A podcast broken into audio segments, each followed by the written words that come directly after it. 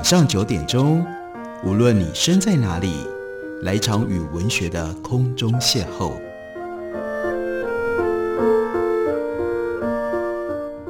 杨照谈书，邀您一同遨游文学世界，认识古今中外的经典之作。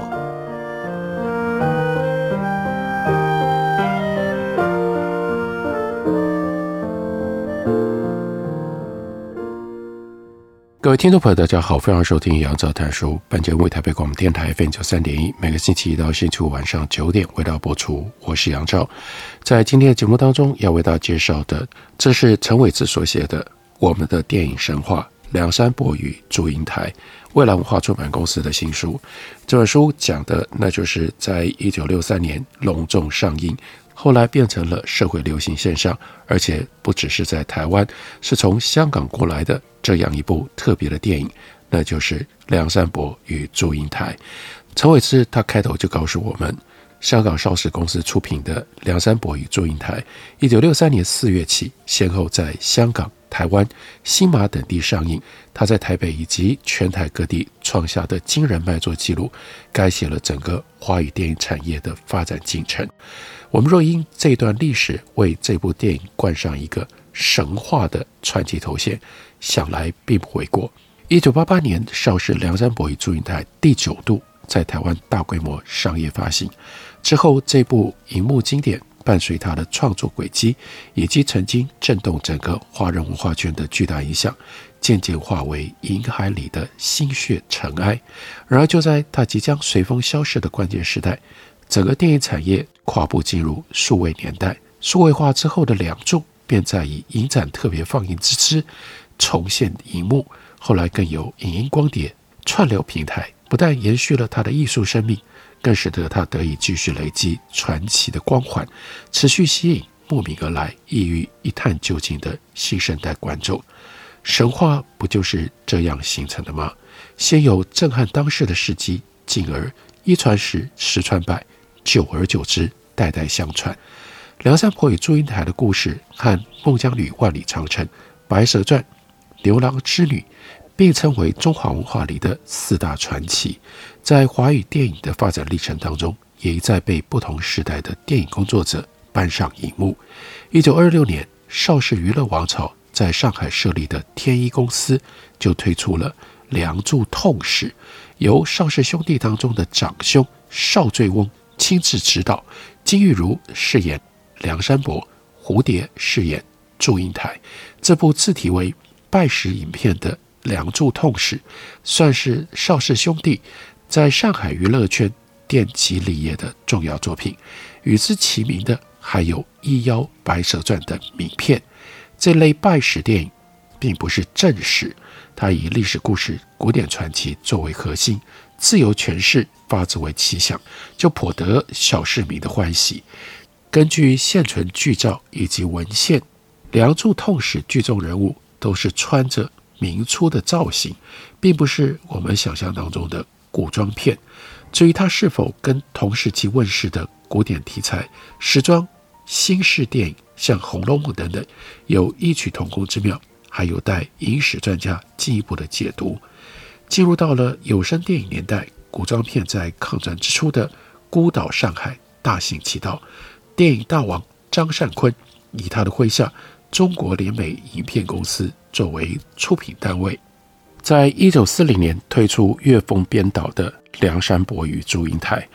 古典美人张翠红她饰演祝英台，袖珍小生顾野鲁饰演梁山伯。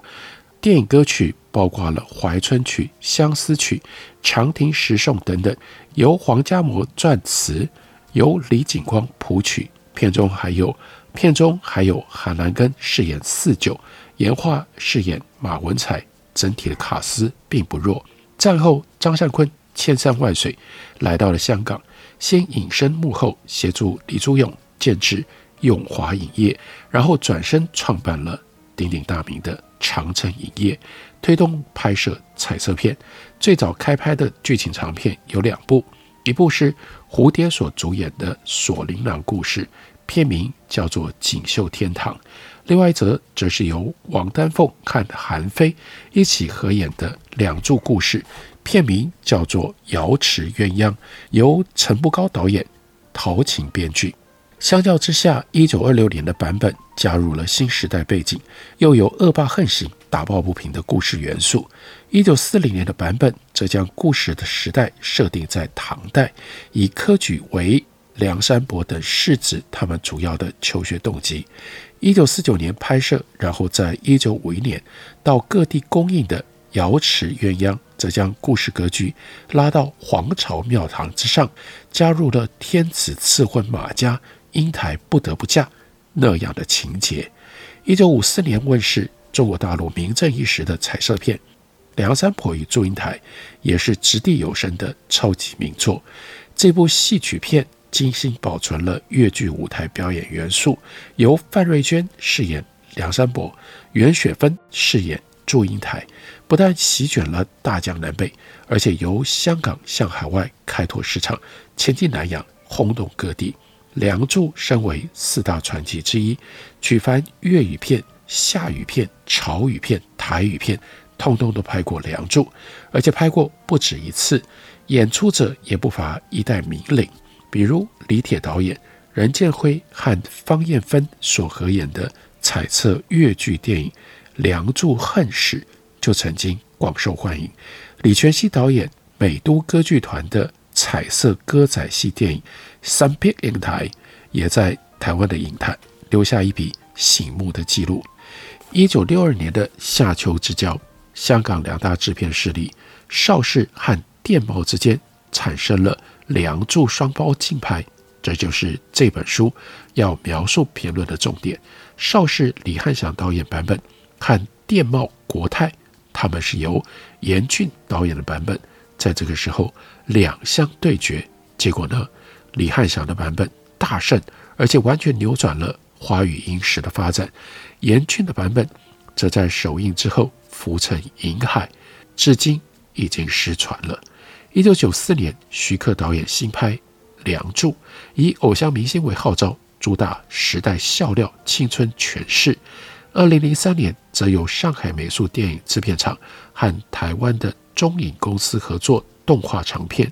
萧亚轩的《梁山伯》。刘若英的祝英台，本土综艺天王吴宗宪则是马文才，也是全片的主述者。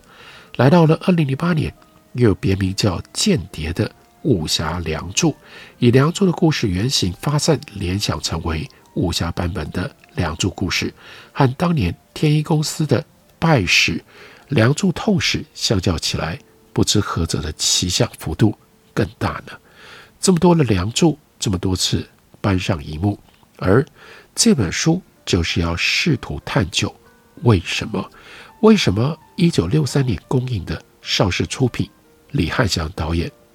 梁山伯与祝英台》会成为改写电影历史的关键作品？从这一条《梁祝》改编的脉络来看，题材显然不会是主要的原因。这则电影神话的形成，在四大民间传奇的原始故事加持之下，应该要有。别的因素，别的催化，才造就了如此全方位的现象级巨变。单就台湾而言，整个电影产业有太多面向被这一部《梁祝》重新定义。它就像一次巨大的海啸，能量在持续行进当中不断累积，余波荡漾几千几万里。所以，为什么？为什么是这部电影？为什么在这个时间点？为什么会形成？如此惊人的结果，《梁山伯与祝英台》是从一九六三年四月二十四日星期三在台北首轮上映，还没有到周末，口碑已经开始发酵。原来预定两个星期的档期，估计可能演过十天就要准备下档。不过才过了一周，票房收入就已经超过了新台币一百二十万，而且呢越演越盛，欲罢不能。就这样。梁祝的映期一直加长，一直加长，三周、四周、五周，来到第六周，发行公司和戏院的拆账模式也改变了，改为戏院多而片商少，串盘打的是要让其他的片子不会取代梁祝，而停止了《梁祝》的上映。在六月二十日，《梁祝》已经映满八周，但是呢，却又铁定再演两天。六月二十二日，铁定也无奈，只得一再演两天。六月二十三日，星期天，最后机会，最后一天。然而观众仍旧依依不舍，欲罢不能，所以有了六月二十四日星期一，真正最后一天，绝不再演了。第二天，六月二十五日星期二，那是端午节，远东中国国都这条临时院线再度携手隆重献映，邵氏出品、明华发行的《白蛇传》，那是岳峰导演、林黛、杜鹃、赵雷主演，同样又创了卖座的佳绩。在《梁祝》原本要下档的六月十九日，在这场疯狂热潮当中扮演重要推手的《征信新闻报》就以“梁祝现象”为题写成了社论，从社会文化、民族自信等多方角度来探讨、来思辨关于《梁祝》的种种。尤其全文刻意不做影评、不捧明星，直言这部电影所引起的广大爱好，比它本身的艺术价值重要得多。把这篇重磅的社论压后到《梁祝》原本铁定下档的六月十九日才刊出，就是因为不愿把我们的意见过早的投入那波澜之中，扩大它的波纹。然而到这个时候，《梁祝》就已经隐隐然变成那一年。那个时代，在台湾非常特别的，不只是娱乐现象，而是社会现象了。我们休息一会儿，等会回来继续聊。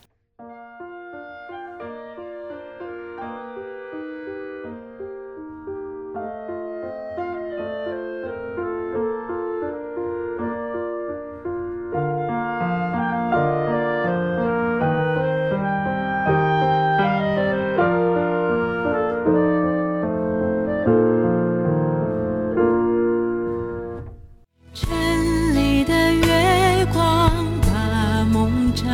亮，请温暖他心房。Hello，大家好，我是于台烟，听见台北的声音，就在台北广播电台 FM 九三点一 AM 一一三四。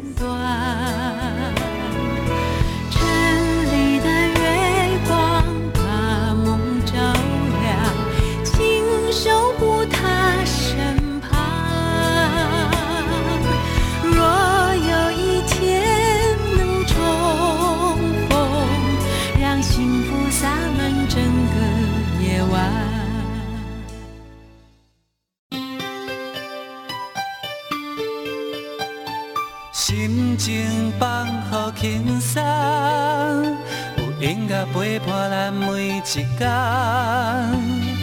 用心关怀身边的人，伫咧九三点一零台北广播电台。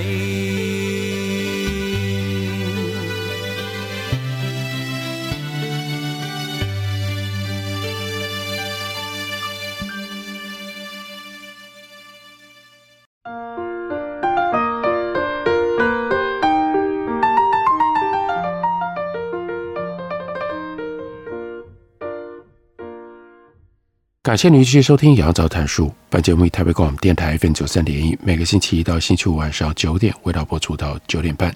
今天为大家介绍的这本书，作者是陈伟志，书名叫做《我们的电影神话：梁山伯与祝英台》，探索的是一九六三年香港邵氏公司由李翰祥导演的这部电影《梁山伯与祝英台》为什么在那个时代变成了这样惊人的一个现象，更进一步的。改变了整个电影的环境，电影的文化。陈伟之在探索这样的一个电影神话的时候，他就特别提到，我们应该要将眼光放宽放远，把邵氏公司自从一九五八年开始一路以来的制片方针纳入思考。这里牵涉到了邵氏跟电懋这两家大电影公司的竞争，也包括了片场设施、古装街道。以及彩色宽银幕的古装片摄制计划。一九五七年问世的《貂蝉》，从各方面来看，还是有很浓的摸索暖身的味道。但是从一九五八年夏天开拍，一九五九年公映的《江山美人》开始，那一座属于光影梦幻、金碧辉煌的古典中国，就在李翰祥、岳峰、严俊这几位导演的巧手之下，带着整个邵氏团队一点一滴逐渐构成了。套一句二十一世纪影坛最流行的说法，这就是所谓电影宇宙。美国漫画超级英雄可以有宇宙。华人电影工作者在一九五零年代后期、一九六零年代初期，也因为商业竞争、公司政策，甚至于个人偏好，尤其是李翰祥的自身兴趣和专长，就在光影折射之间，打造出一个堂皇展示中国文化的电影宇宙。这个电影宇宙是由邵氏和电懋之争意外形成的，也是因为邵氏兄弟他们先后。环游世界，考察国际市场，因而定下的制片方向。这个电影宇宙并不像某一些论者刻意强调是要连接离散年代分区海外的华人，心向祖国、心向中原的一统江湖。但华语影坛却因为有了这个电影宇宙，透过视觉、听觉的展现，透过彩色宽银幕的放大，中华文化的古典之美，经由电影艺术家提炼结晶。而成为我们在这个作品里面所看到的模样，从而在离散年代，在国际冷战局面之下，在中国大陆以外的地区，凝聚出一股强烈的超越政体归属的文化乡愁、文化仰慕和文化认同。换言之，这些电影乃至这个电影宇宙，从一九五零年代后期就开始逐渐建构成广大观众感知和印象当中的文化原乡。于此，导演李安在二零零一年接受《纽约时报》专访的时候，就有相当深入的描述和讨论。让我们再次回顾邵氏公司在一九五八到一九六二年底所拍摄的系列古装片，彩色标准银幕的有《江山美人》、王昭君、杨贵妃。《倩女幽魂》，彩色宽银幕的则有武则天、花田错、《红楼梦》、《白蛇传》、延禧娇、杨乃武与小白菜、玉堂春，另外还有没有完成的《红娘》，最晚开镜的是《凤凰巢》，另外就是《梁山伯与祝英台》。一路数来，《梁祝》在这里所集合的人力物力，还有因赶拍而高度压缩、高度迸射出来的。精英才气，再加上雅俗共赏的题材，还有音乐剧式的歌舞叙事、民族交响，就让他在这个古典文化的电影宇宙当中拥有强烈的吸引力。不知不觉中，他因而染上了浓浓的文化盛世的色彩。在台湾，观众并不会像香港或新马一样有机会看得到左派影业从中国大陆输入的正宗戏曲电影。邵氏的这些黄别调电影，以时代流行歌曲的韵味，再加上学院派西式乐理的整饬，还有传统国乐交响化的润色，在整个古典文化电影宇宙当中，其中只有武则天是古典正剧，杨贵妃介于古典正剧和音乐歌唱之间，插曲不算多，花田错是带有零星的插曲，用的是北方小曲风味。它是一部喜剧电影，其余的就都属于歌唱、音乐、古典身段、写实电影表演等多方综合的改良版、革新款。这些既戏曲又不是戏曲，既流行歌又民族交响的音乐，以黄梅调三个字作为电影类型的总名，保有传统戏曲的美感，同时又给予现代化、摩登化，让剧场之美和电影之美。两相结合，吸纳了更多范围的观众群。梁祝出现的时机，就是上述诸多因素交互作用的最高点。梁祝传统的一面吸引了一部分的支持者，他革新改良的一面又吸引了另一部分的支持者。在中国时报前身叫做《征信新闻报》，他所发的社论当中，就指称那是意外的波澜。层层向外激荡，这些属于古典的文化的吸引力，就激起了文化界人士的高度好奇心。当年报章所谓超越社会阶级的观众组成，也如此这般的直接呈现在整个社会的眼前。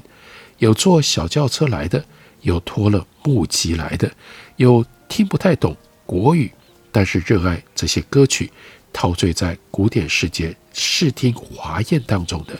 有眼高于顶，一般只看西片、日片，拒看国片的高级知识分子慕名而来，更有从不踏进电影院的观众，只因为《梁祝》的轰动，令他们起心动念，就挤进到戏院里来。凑热闹。一九六三年六月六日起，梁祝在中央日报刊登的广告，更令人大开眼界。一连五天，梁山伯与祝英台的片名下方固定摘选一位知名学者在别处发表的赞词。这些教授大师们的观后感分享，将已经属于现象级的梁祝，又推向空前绝后的巅峰。其中最重要。影响也最大的，当属徐复观教授在五月二十八日发表于《征信新闻报》第六版，叫做《看梁祝之后》这篇文章。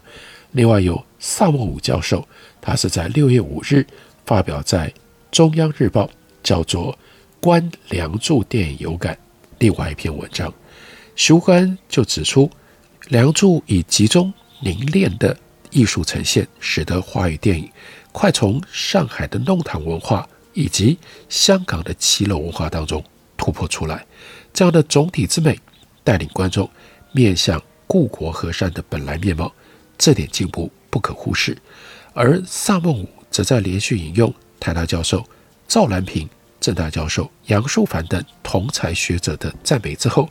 自己加上总结，直接说本片是中国第一部的好电影。《征信新闻报》的社论对于这些大学者、大教授的大意见、大文章，未必全盘照收，甚至多有议论。然而，这些意见领袖、知识精英的狂热反应，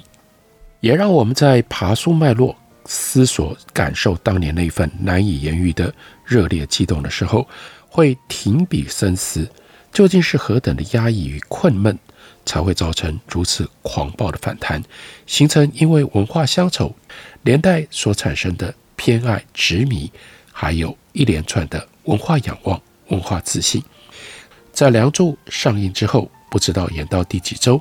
就变成只要凌波上场的笛声扬起，戏院里的满堂观众就开始骚动。当凌波朗声唱起《远山含笑》。清水绿坡映小桥的时候，台下必是掌声如雷，对着光影投射的电影荧幕忘情的拍手，其中更不乏已经看过十几二十次的忠心坡迷。远东中国国都戏院每天上映五场，从早到晚，许多趣闻报道也同时流传开来。某一个商号大老板提领货款之后，随身携带来到了西门町。中央戏院观赏《梁祝》，一遍看完又看一遍，甚至直接将现金交给票口服务小姐，请求她在观影的时候能够去替她买下一场。一天五场看下来，家里的老板娘心急如焚，不知道身怀巨款的丈夫去向何处。这是除了一连串的文化效应之外，《梁祝》的卖座，它的音乐的成功，还有这种。波迷的捧场，居功厥伟。一九六零年代初期的台湾，并没有正式引进香港百代唱片公司的正版原声带在台湾销售。台湾本地唱片公司为了要取得《梁祝》的歌声贩卖，挖空心思钻进了门路，终于跟戏院达成默契，捧着录音装备，就在影厅当中，就着电影院的扩音系统，把整部电影从头录到尾。所有的歌曲、配乐、对白、效果声，虫鸣鸟啼，剪接的时候的声音跳接，刚开始邵氏公司的金色盾牌主题曲，结尾的时候，梁祝衣袂翩翩飞上蓬莱仙岛的剧中谢谢观赏，一应俱全。这些含对白的套装唱片，又形成了台湾影坛与乐团痴迷于黄梅调歌唱片的独特历史印记，撇开版权意识，这些套装唱片意外保留了当年这些电影上映的时候在声韵方面的原貌。这的确是传奇，更近乎一部电影神话，环绕着李翰祥导演的《梁山伯与祝英台》这部电影，而陈伟志就将这些现象写成了这本书《我们的电影神话》。感谢您的收听，我们明天同一时间再会。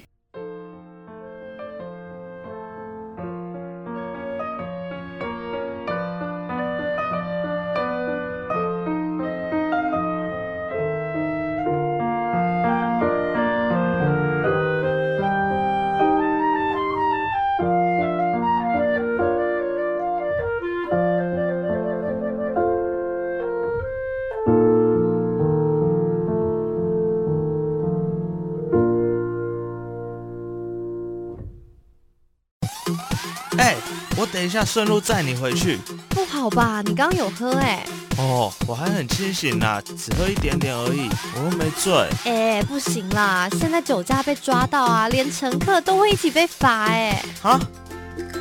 没错，酒驾新规定，酒后驾车初犯提高罚还金额，最高受罚两万元，同车乘客也会一起受罚，最终罚到三千元。喝酒不开车，开车不喝酒。